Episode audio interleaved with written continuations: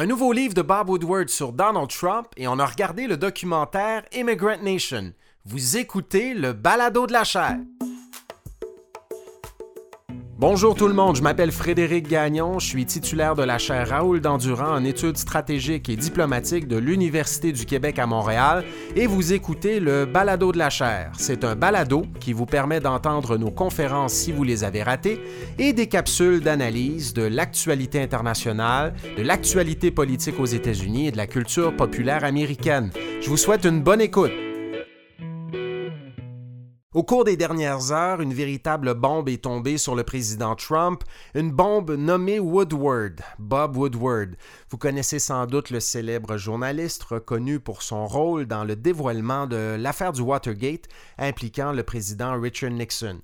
Woodward a continué sa carrière. Par la suite, il a publié de nombreux ouvrages sur les différents présidents américains, sur George W. Bush, sur Barack Obama. Il n'est pas toujours tendre envers les présidents des États-Unis et en septembre 2018, c'est au tour de Donald Trump de goûter à la médecine Woodward. Le journaliste publie à ce moment-là le livre Fear, qui est un livre, vous vous en souvenez peut-être, euh, qui relate les premiers mois de Trump à la Maison-Blanche. On apprend entre autres que plusieurs conseillers du président pensent qu'il n'a pas la compétence nécessaire pour gouverner les États-Unis. Et la nouvelle bombe Woodward, ben, c'est la parution prochaine d'un deuxième livre à propos du président. C'est apparaître le 15 septembre prochain. Ça s'intitule Rage. Donc, on passe de la peur dans le premier livre à la rage dans le deuxième livre. Et là, je vais être honnête avec vous. J'ai pas eu la chance de lire le livre parce que j'ai pas encore reçu euh, mon, exemplaire. Mais si vous avez regardé les médias euh, aux États-Unis, vous savez que CNN et le Washington Post ont eu droit à ce livre-là en exclusivité. Et ce qu'on comprend, c'est que Woodward, il raconte toutes sortes de choses. Hein. On apprend que Trump tient des propos vulgaires, insultants à propos des, des anciens présidents américains, dont Barack Obama, à propos aussi des généraux militaires américains, et j'en passe. Mais ça, ce sont des choses qu'on avait déjà lues ailleurs, dans d'autres livres semblables, là, et notamment ceux de gens qui ont œuvré au sein de l'administration Trump là, durant son premier mandat. On peut penser à l'ancien conseiller à la sécurité nationale euh, John Bolton. Mais ce qu'il y a de nouveau dans le livre de Bob Woodward, c'est tout ce que le président lui confie hein, aux journalistes à propos de la COVID-19. On peut d'ailleurs entendre les propos de Trump sur le site de CNN si ça vous intéresse. CNN a obtenu des extraits de conversations entre Woodward et Trump tiré de 18 entretiens que le journaliste a réalisés avec le président entre décembre 2019 et juillet dernier. Euh, là, vous me demanderez pourquoi Trump s'est-il entretenu avec Woodward, sachant que Woodward avait été très critique de lui dans son premier livre Fear. Ben, il y a quelques hypothèses qui circulent en ce moment à ce propos. Il y a Tucker Carlson, le célèbre animateur du réseau Fox News, qui dit que c'est le sénateur Lindsey Graham, un ami de Trump, qui aurait convaincu Trump de s'entretenir avec Woodward pour le deuxième livre. Et ce qu'on sait aussi, c'est que Trump était insatisfait évidemment du traitement que lui avait réservé Woodward dans le premier livre. Et il disait, ben, si je m'étais entretenu avec Woodward, peut-être que j'aurais convaincu Woodward d'être plus gentil avec moi. Et il a essayé de se reprendre pour le deuxième livre. Erreur par contre, hein? erreur par contre, parce que la bombe dont je parle depuis le début, c'est en fait ce que Trump dit sur la COVID-19. Je l'ai déjà dit à plusieurs reprises dans ce balado. Depuis le début de la pandémie de COVID-19, Trump a eu tendance à minimiser l'importance du virus dans ses apparitions euh, et déclarations publiques. Je vous donne deux exemples. Le 9 mars dernier, Trump tweetait que la COVID-19 affecte et tue moins de personnes aux États-Unis que la grippe saisonnière. Et vous l'avez vu plus récemment, le 28 août, à la Convention nationale du Parti républicain, Trump a donné son discours d'investiture devant plusieurs centaines de personnes qui ne respectaient pas la distanciation physique et qui ne portaient pas de masque non plus. Et sur le plan symbolique, au fond, Trump voulait projeter l'image d'un président qui contrôle la situation, qui maîtrise le dossier de la pandémie de la COVID-19. Ce n'est pas si grave que ça. Le problème, c'est que les conversations enregistrées par Woodward avec Trump montrent qu'en fait, le président ne, disait pas la même chose à propos du virus en privé. Le 7 février, par exemple, environ un mois avant le fameux tweet du 9 mars dont je parlais tantôt, là, le fameux tweet où Trump nous dit que le virus n'est pas très grave, moins grave que la grippe, bien en fait, Trump dit le contraire à Woodward. Il dit, je cite, La COVID-19 est, j'ouvre les guillemets, plus mortelle que la grippe. Uh, it's also more deadly than your, you know, your, even your strenuous flus. Et Trump ajoute à ce moment-là, on est toujours le 7 février, que lutter contre la COVID-19, c'est une entreprise délicate parce que le virus se transmet par l'air que l'on respire. Et Trump semble dire à ce moment-là à Woodward que ça va quand même être compliqué de lutter contre ce virus-là. Et là, vous me direz, ben écoute, Frédéric, Trump a le droit de changer d'idée. Il disait ça à Woodward le 7 février, mais il a peut-être réalisé dans l'espace d'un mois que le virus était finalement moins grave qu'il le pensait au moment de discuter de ça avec Woodward. Ce qui expliquerait que dans son tweet du 9 mars, un mois plus tard, ben, peut-être changé d'idée et il dit, ben, la COVID-19, c'est pas si grave que ça, c'est moins grave que la grippe saisonnière. Le problème avec ce, genre d'hypothèse, c'est que Trump a continué à parler à Woodward par la suite. Et dix jours après son fameux tweet euh, de mars, il avoue à Woodward qu'il n'hésite pas, je cite, à minimiser la gravité du virus en public parce qu'il ne veut pas créer de panique au sein de la société américaine. I wanted to always play it down. I still like playing it down. Yes, sir. Because I don't want to create a panic. Et là, je vais le dire en anglais là, pour être certain qu'on comprend bien ce que Trump affirme à ce moment-là. J'ouvre les guillemets, je cite Trump, I wanted to always play it down, it étant le virus. I still like playing it down because I don't want to create a panic. Donc, si vous me suivez bien, en privé, Trump pense que c'est grave le virus, mais en public, il dit aux Américains qu'ils ne doivent pas trop s'en faire. Et là, vous me direz, quelle est la logique derrière tout ça? Ben, je suis pas dans la tête du président, mais si on regarde ce qu'il nous a dit depuis l'élection de 2016, son comportement depuis, il y a deux choses qu'on doit mentionner. Premièrement, on peut avoir l'impression que Trump dit à ce moment-là, je veux pas causer la panique au sein de la société américaine là, à propos du virus, pour une raison bien simple. Il ne le dit pas, mais c'est moi qui soumets l'hypothèse ici. Je pense que Trump ne veut pas affoler les marchés à ce moment-là. Il ne veut pas nuire à l'économie américaine. Et là, vous me direz, ça peut sembler cynique, insensible comme calcul, mais ça me semble plausible si on se fie aux priorités exprimées par Trump depuis l'élection présidentielle de 2016. On le sait, Trump est un homme d'affaires, il vient en politique à ce moment-là avec au moins une idée en tête, et ça c'est constant durant tout son premier mandat, c'est presque une obsession. Il veut redonner de bons emplois aux Américains, reconstruire l'économie du pays, prévenir le déclin des États-Unis dans le monde en renforçant la puissance économique de, de ce pays. Euh, on sait qu'avant la pandémie, Trump raffolait d'ailleurs des indicateurs économiques qui lui permettaient de vanter ses succès personnels à la présidence. Under the last administration, nearly 200,000 manufacturing jobs had been lost. Almost 5 million more Americans had left the labor force, and jobs were not exactly what you would call plentiful. Taux de chômage historiquement bas, indice boursier record et j'en passe. Et c'est tout ça qu'une pandémie de grande envergure menace à ses yeux, en tout cas, je pense au moment où il s'entretient avec euh, Bob Woodward. Et c'est notamment pour ça aussi, je pense qu'il attend que les indicateurs économiques commencent à montrer des signes de faiblesse avant de changer publiquement de ton à propos de la COVID-19. Et on s'en souvient, là, ce tournant-là semble se produire le 16 mars, quand Trump donne une conférence de presse où il encourage pour la première fois les Américains à respecter certaines mesures, la distanciation physique, à suspendre certaines activités économiques aussi pour ralentir la propagation du virus. This afternoon, we're announcing new guidelines for every American to follow over the next 15 days as we combat the virus. Each and every one of us has a critical role to play. Et là, là, le 16 mars, si on se remet un petit peu dans le contexte, c'est quelques jours avant Trump euh, ait confié finalement à Bob Woodward euh, qu'il ne voulait pas causer la panique au sein de la société américaine avec le virus. Mais il se résigne, semble-t-il, le 16 mars et finit par dire, bon, euh, les indicateurs économiques, de toute façon, il, ne le dit pas comme ça, mais c'est comme s'il se disait, j'ai voulu sauver l'économie, ça a plus ou moins bien marché, maintenant je n'ai presque plus le choix finalement de dire qu'il faut se préoccuper du virus. Et l'autre raison qui permet de comprendre pourquoi Trump a eu tendance à minimiser l'importance du virus, du moins selon moi, c'est sa campagne en vue de l'élection présidentielle de 2020. On le voit depuis plusieurs semaines maintenant, Trump a l'impression que la pandémie peut représenter une nuisance électorale, et ce à plusieurs titres. On le voit dans les sondages, euh, la COVID-19 est l'enjeu le plus important aux yeux des Américains et il y a une majorité des Américains qui pensent que Trump a mal agi dans ce dossier.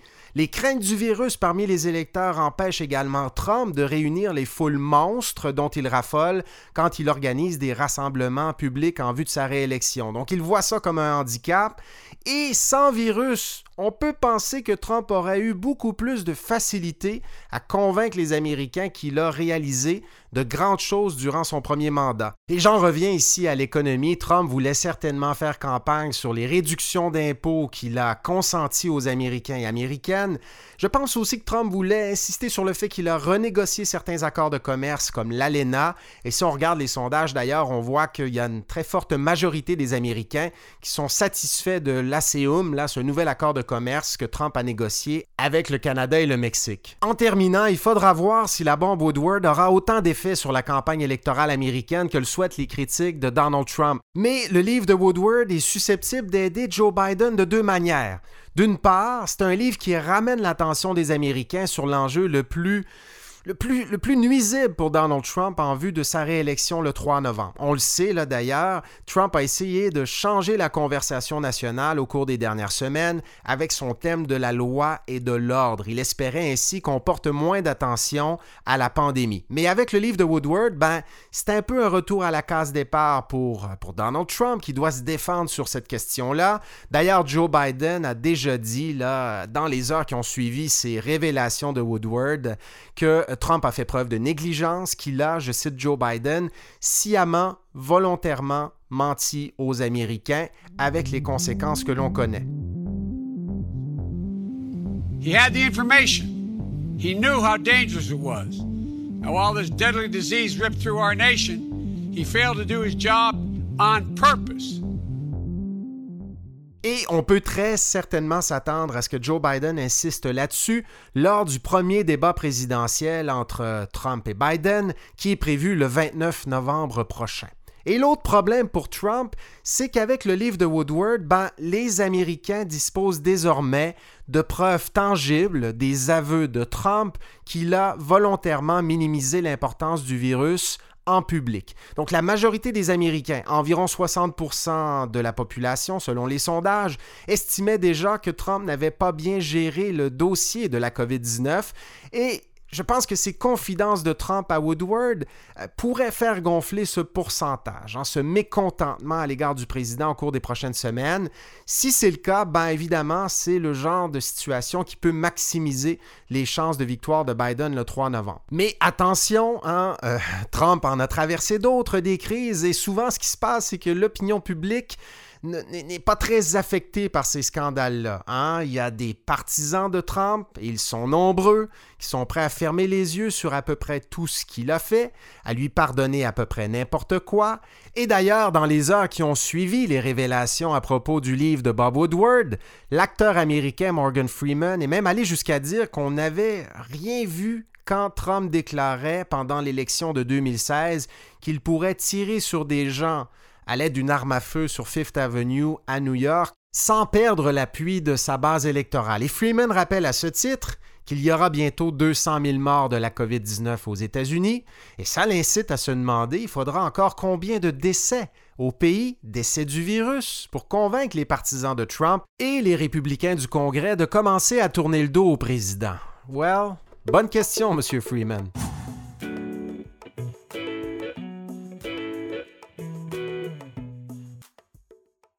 Je voulais parler de culture populaire encore cette semaine, comme c'est maintenant la coutume au balado de la chaire. Et j'ai de la chance parce que Andréane Bissonnette, qui est chercheur en résidence à la chaire Raoul d'Endurant, une experte des questions migratoires entre les États-Unis et le Mexique notamment, a regardé un documentaire. Euh, elle a attiré mon attention sur ce documentaire il y a quelques semaines déjà, puis on voulait en parler au balado. Copy. This is precision policing. We know exactly who we're going after. We're supposed to find them and remove them. Ce documentaire s'intitule Immigrant Nation et ça, c'est disponible sur Netflix, Andréane? Oui, exactement. Donc, une production euh, exclusive Netflix. Et bon, comme le dit le, nom du, euh, du, documentaire, ça parle des phénomènes migratoires. Mais en quelques mots, pourrais-tu nous expliquer, Andréane, euh, en quoi consiste ce documentaire, de quoi on traite là-dedans et sous quel angle? Oui, donc dans le fond, c'est un documentaire en six parties. Donc, c'est six épisodes, à peu près une heure euh, chaque épisode.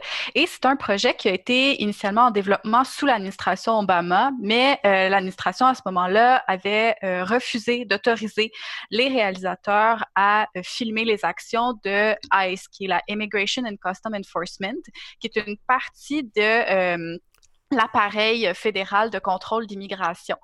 Et par la suite, euh, il y a eu une autorisation sous l'administration Trump pour réaliser ce documentaire-là, qui en fait va suivre des équipes euh, de euh, ICE et également de la Border Patrol dans les États de New York, de la Caroline du Nord et du Texas, de l'Arizona également. Juste rapidement, ICE, et, peux-tu nous rappeler ce que c'est exactement? Parce que je suis pas sûr que les gens connaissent bien cette organisation-là. Oui, donc en fait, la Immigration and Custom Enforcement, souvent appelée ICE, c'est dans le fond toutes les, euh, les, contrôles migratoires à l'intérieur du territoire. Donc, euh, lorsqu'on fait des euh, raids d'arrestation de migrants, par exemple, c'est cette partie-là du département de la sécurité intérieure qui va mener ces opérations-là. Le démantèlement de réseaux de trafic humain et de trafic de stupéfiants également, c'est cette organisation-là.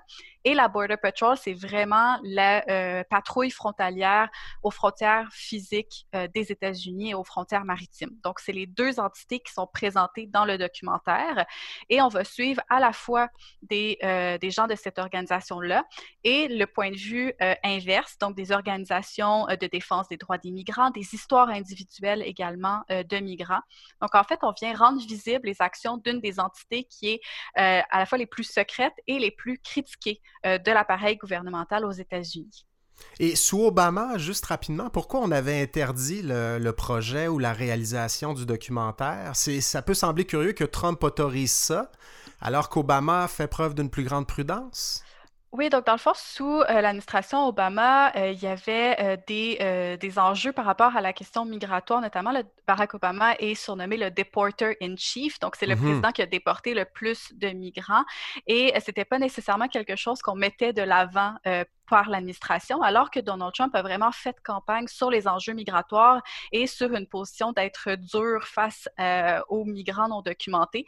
Donc, on avait une plus grande ouverture à montrer de quelle façon on s'y prenait euh, et, de mettre de l'avant les, étapes mises en place par l'administration. C'est un documentaire qui montre un petit peu les deux côtés de la médaille, c'est-à-dire les actions des, euh, agents qui effectuent le contrôle de l'immigration, mais aussi les personnes qui vivent ça, euh, les personnes migrantes en fait, qui vivent les effets de ces actions-là. Est-ce que le discours est équilibré et à trois mois de l'élection présidentielle, parce que bon, euh, on va voter le 3 novembre, ce documentaire-là donc est disponible sur Netflix depuis quelques semaines déjà. Est-ce que tu as l'impression qu'il y a un ton électoral dans le documentaire et est-ce que ça peut avoir un effet sur le vote le 3 novembre? Oui, donc en entrevue, les réalisateurs ont dit qu'ils n'avaient pas de visée euh, politique ou activiste avec ce documentaire-là. Et d'une perspective de temps, de parole et de division du documentaire, on voit qu'il y a quand même un équilibre entre les deux côtés. Par contre, c'est sûr qu'en tant que euh, spectateur, lorsqu'on regarde ça, ben, nos billets euh, personnels en faveur ou en défaveur de l'immigration vont faire en sorte qu'on va le recevoir d'une certaine façon ou d'une autre.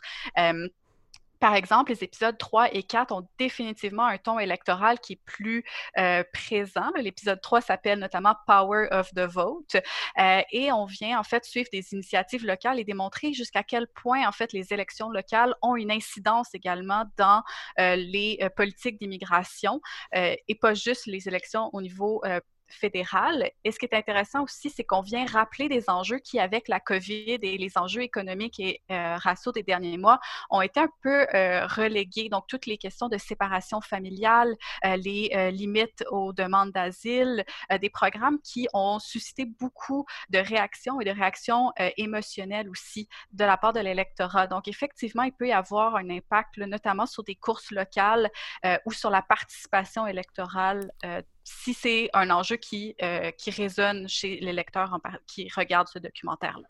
dans certains États clés de l'élection, notamment l'Arizona. On parle aussi du Texas cette année, qui est peut-être un, État qui pourrait euh, voter démocrate. On verra ce que ça donne. Mais parlant du Texas, justement, je ne peux pas m'empêcher de, parler, euh, de te parler de, de l'expérience terrain que tu as vécue à El Paso, au Texas, à l'automne 2019. Tu as effectué un séjour de quatre mois, si je ne m'abuse. Exactement, septembre à décembre 2019.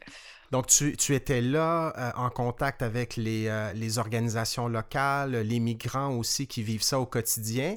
Et dans le documentaire, on aborde un protocole en particulier qui est important dans cet État du Texas, le Migrant Protection Protocol, ou qu'on appelle, euh, je pense que c'est ça, le, protocole Remain in Mexico. Et je pense que quand tu étais sur le terrain, on, commençait à mettre ça en œuvre, notamment au Texas. On en parle un peu dans le documentaire. Est-ce que ce que tu, as vu sur le terrain euh, correspond à ce qu'on voit dans le documentaire? Est-ce que tu as fait des parallèles, établi des parallèles?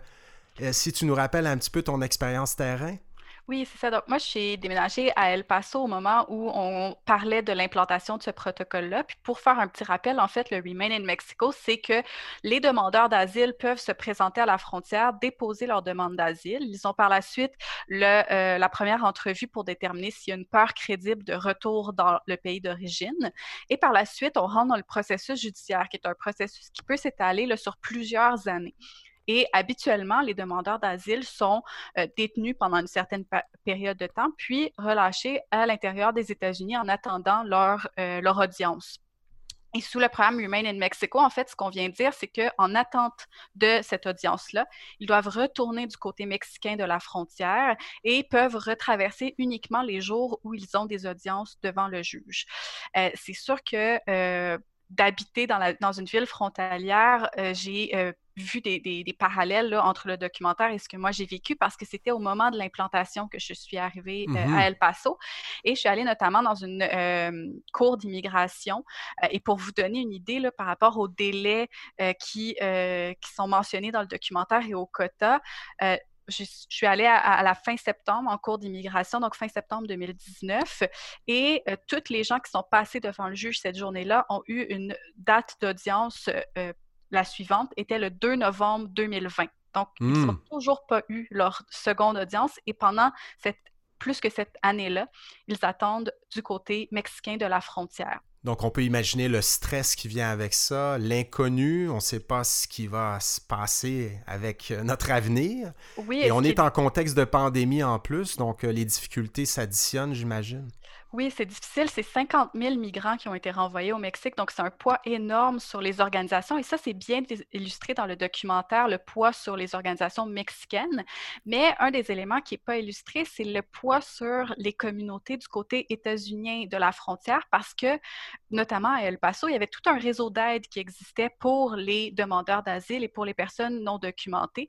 Et là, ces gens-là ont dû trouver des, fois, des façons de euh, d'apporter l'aide euh, aux migrants, donc de traverser, par exemple, des objets à la frontière pour euh, subvenir à leurs besoins en termes de linge, euh, en termes de, de nourriture. Donc, moi, quand j'y étais, les températures baissaient graduellement et la nuit dans le désert, c'est très froid. Donc, toute cette question d'aide-là, mais également, ce qui a été difficile pour moi, par rapport au documentaire, c'est un des documentaires les plus difficiles que j'ai eu à regarder. Ça, c'est difficile à regarder. Hein. Euh, émotionnellement, parce que lorsque... Puis juste rapidement, moi, je n'ai pas, je n'ai pas l'expérience terrain que tu as.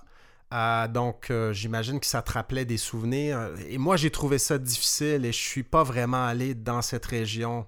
je peux pas imaginer. Je, veux dire, ça doit être très difficile quand tu as vu en plus sur le terrain à quoi ça ressemble, tout ça. Oui, en fait, moi, le qui a été très difficile émotionnellement, c'est que à chaque jour ou presque, euh, je voyais les autobus des gens déportés euh, passer sur la route et je les croisais euh, dans mon quotidien. Et là, le documentaire, en fait, nous montre qui sont ces gens, leurs histoires et leur, leur visage. Donc, à ce niveau-là, je pense que c'est un documentaire qui est à écouter, mais ce n'est pas euh, un documentaire dont on va écouter les six épisodes euh, un à la suite. C'est correct de se donner le temps euh, d'accueillir les, informations et de, vivre les émotions qui peuvent venir avec ça aussi. Donc, difficile à regarder. J'ai envie, en terminant, de te demander si quand on voit les débats sur cet enjeu-là aux États-Unis, on voit que les opinions sont extrêmement tranchées Hein, si on est partisan de Trump, on croit au mur entre les États-Unis et le Mexique, on a l'impression que c'est un grave problème, tout ça, et on a des positions bon, très, très campées à droite sur ces questions-là.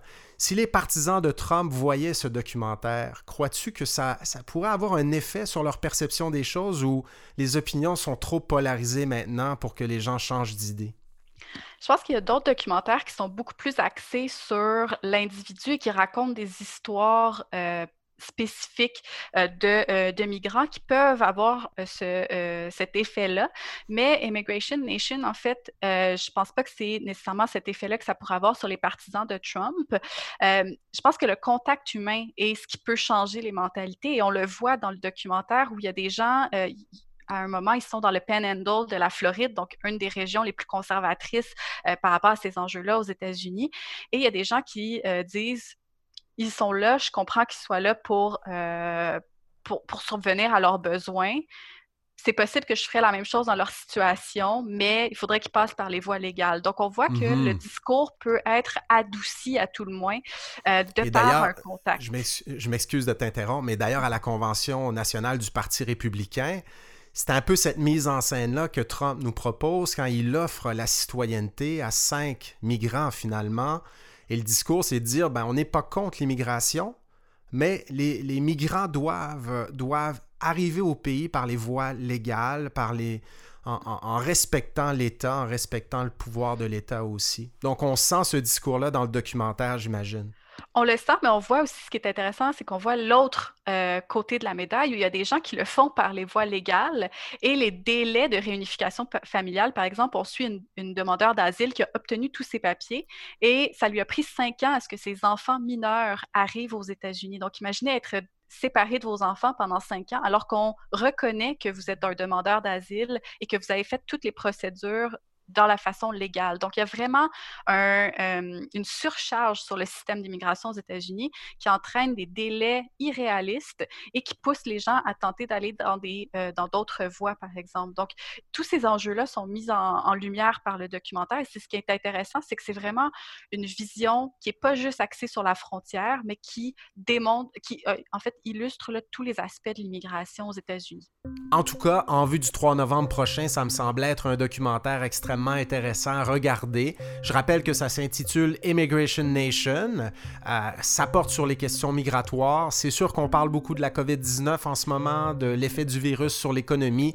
Les électeurs électrices ont peut-être pas autant envie de parler d'immigration qu'en 2016, mais ça reste super important. Merci beaucoup, Andréane, d'être venue nous en parler. Ben, merci.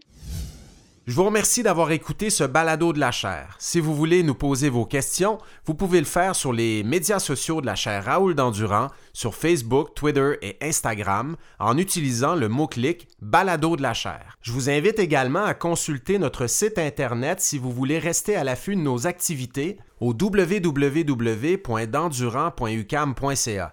Et sur ce site internet, vous pourrez aussi vous abonner à notre lettre d'info de la chaire. Et c'est pas une mauvaise idée de rester à l'affût de nos activités ces jours-ci. On vient tout juste d'annoncer notre série d'activités sur la campagne électorale américaine.